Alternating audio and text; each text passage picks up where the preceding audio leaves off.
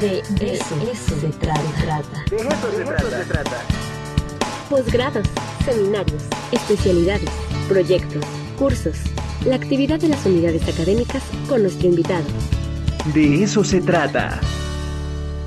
Eh, ya está conectada con nosotros la maestra Lania Sánchez Moranchel, responsable del programa Promotor Cultura Estudiantil DAO, para dar a conocer la convocatoria de este programa de donde se va a promover precisamente la cultura. Maestra, ¿cómo está usted? Muy buenas tardes. Buenas tardes, Angélica. Muchas gracias. Gracias por el espacio.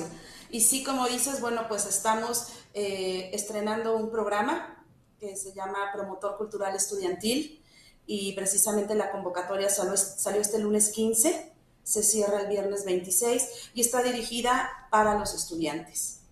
Perfecto. ¿Cuáles son los requisitos que deben cubrir todos estos estudiantes para, pues, pues de alguna manera formar parte ¿no? de, de, este programa? Sí, lo principal es que sean estudiantes activos de la generación 2022 y 2021. Eso en algún momento se comprueba a la hora de registrarse con su póliza, se pide que adjunten la póliza. Y la otra podría ser la disponibilidad de tiempo, en el sentido no de ocupar horas de sus clases, sino después tener un poco de tiempo libre para poder hacer las actividades y eh, viernes por la tarde y sábado por la mañana para su formación dentro de la gestión cultural. ¿Y en qué va a consistir? ¿De qué forma ellos van a, promover la cultura? Van a ser, obviamente, supongo, primero ellos capacitados y luego eh, van, a, van a realizar su actividad o cómo se llevará a cabo? Sí, perdón, nada a la pregunta anterior, también pasan por una entrevista que no es como para saber exactamente, como para evaluarlos, ¿no? Sino más bien para conocer ellos cuál es su objetivo de pertenecer en este, a este grupo y que conozcan a detalle qué es lo que vamos a estar trabajando para ver si empata con sus intereses. Eh, lo que vamos a estar trabajando es a partir de la gestión cultural, que es una herramienta que parte, ¿no? Desde decir qué tenemos y qué hacemos con lo que tenemos. Entonces, ellos van a, a recibir formación eh, desde la gestión cultural. Ya tenemos programado para finales de septiembre que iniciamos un primer seminario que dura tres meses para que ellos vayan conociendo diferentes temas que les van a dar las herramientas para poder empezar a planear proyectos. Proyectos que van a ser actividades vinculadas con la cultura y el arte que ellos van a poder desarrollar en toda la comunidad estudiantil en dos sentidos. Lo primero, construir una cartelera eh, cultural, que, es la que se va a ser ofertada por los promotores culturales, y en otro segundo momento, empezar a hacer esta gestión ya con las herramientas que van a tener con los estudiantes, con su comunidad estudiantil, para saber qué les gusta, qué quieren, hábitos culturales, ¿no? En qué les gustaría participar y ellos mismos ser los gestores entre pares de estas actividades. Y que también puedan ser, puedan ser actividades itinerantes, ¿no? Que si estamos en el área de CEU, también podamos llevarlas al área centro, a las regionales, etcétera. Y todas estas actividades que ellos de alguna manera propongan, eh, pueden ser de manera individual o la pueden hacer de manera colectiva. O sea, lo que voy es que formen grupos. Sí, el, grupo puede intervenir de manera individual o colectiva. El principio aquí sería que aprendamos a trabajar de manera colaborativa, ¿no? Y quizá alguien tiene un proyecto, ya una idea que quiere llevar a cabo y los demás pueden sumarse si, si así pueden, ¿no?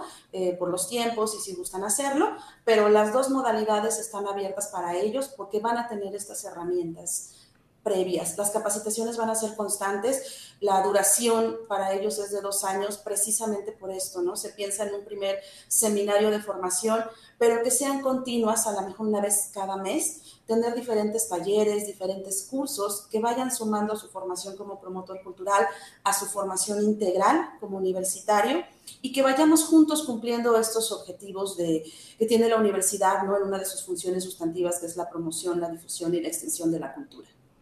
¿Va a haber un límite de recepción en cuanto a propuestas? Estamos esperando que eh, pudiesen llegar uno por unidad académica, ¿no? Conformar un grupo quizá de 50, 60 estudiantes que podamos empezar a trabajar. Estas propuestas, ya que se empiecen a aplicar, solamente serían aquí en Puebla o también, por decir, eh, irían a las instalaciones de los campus regionales. Sí, la idea es tener, eh, ser itinerantes, ¿no? Tener movilidad. Si empezamos en Ciudad Universitaria, quizá empezamos en la Facultad de Economía, pero nos vamos moviendo hasta llegar a la, Facultad de, Computación, por ejemplo, ¿no? Y por supuesto llegar a las regionales. la idea es que sea un trabajo entre, pares, que se dinamice, ¿no? Que ellos sean los principales gestores entre los estudiantes. ¿Quiénes serán los responsables de alguna manera y cuáles serían los puntos que ustedes van a valorar para ver si es viable esa propuesta o no? La vamos a hacer en conjunto, ¿no? Realmente por eso vamos a conformar un equipo. Vamos a tener eh, especialistas, profesionistas en la gestión cultural que nos van a seguir apoyando y dando seguimiento a lo largo de estos dos años no tanto como para validar, ¿no? Si está bien hecho o no, sino para darle la viabilidad y todos los elementos para que puedan ser aplicados los proyectos. En algún momento también esperamos que estos proyectos, que estas ideas, que este interés de los estudiantes también lo podamos trasladar y vincularlos con, eh, con la sociedad. Y para todos estos chicos que, bueno, se pueden incorporar y que, eh, bien lo dijiste, son de la generación 2022 y 2021 los que de alguna manera se van a poder incorporar, ¿dónde tienen que presentar esa propuesta? ¿Bajo qué formato? Para que, bueno, ellos tienen del 15 al, al 26, todavía tienen algunos días para presentarla, pero eh, ahora sí que todos los requerimientos para que lo presenten en tiempo y forma. Sí, ahorita está abierta la, plataforma en www.dao.com.mx. Está ahí el banner, ahí mismo dice promotor cultural, le pueden dar clic y les va a aparecer un forms para el registro. Pueden eh, hacer ahí el llenado con su nombre, matrícula, unidad académica, una breve descripción de por qué les interesaría ser promotor cultural. Van a juntar su póliza y en un plazo de dos a tres días les estaremos enviando un correo con la hora y el día y la liga para hacer la entrevista virtual. Repito, la entrevista es más bien como para que ellos también conozcan un poquito más a detalle qué es lo que vamos a hacer y ver si empata con sus necesidades y sus intereses.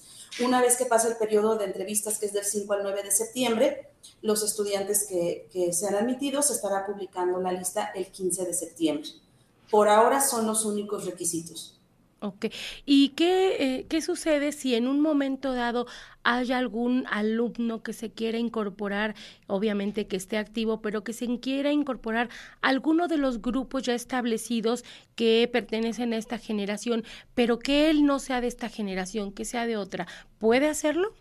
Sí, claro, puede hacer su registro, puede acercarse con nosotros, ¿no? Y de alguna manera comentar de qué se trata el proyecto y si es de su interés, eh, veremos la posibilidad de que pueda este, pertenecer a este equipo, sin, sin, duda alguna, ¿no?